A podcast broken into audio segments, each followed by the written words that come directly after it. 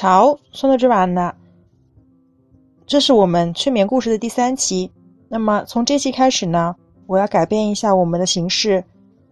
首先，我会放慢朗读的语速，因为故事比较简单，所以说我就不把原文给到大家了。在读完原文之后呢，我会提出一个小问题，希望大家呢能够把文章听懂，然后回答这个问题。那么下一期的时候呢，我会把答案公布出来。Ok, va bene.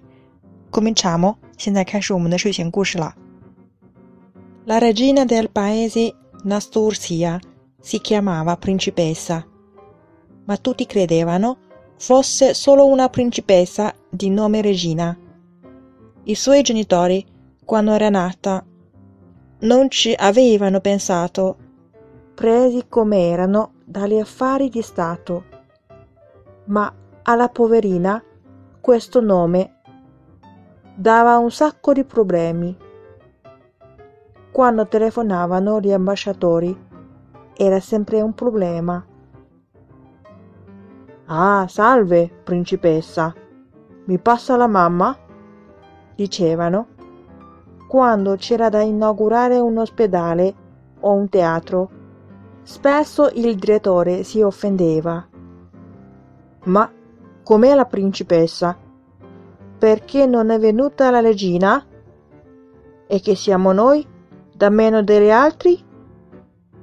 Allora la regina andò in comune e proprio non ne poteva più. Prese il numerino. Disse all'impiegato: Voglio cambiarmi il nome. E come si vuole chiamare? Regina. E fu così e la regina di Nastruzia diventò regina.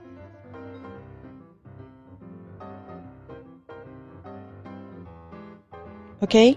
我们的问题是 perché la regina ha cambiato il suo nome da principessa a regina？我们的问题是女王为什么要把名字从 principessa 改成 regina？答案我会在下一期节目中公布哦。瞧瞧。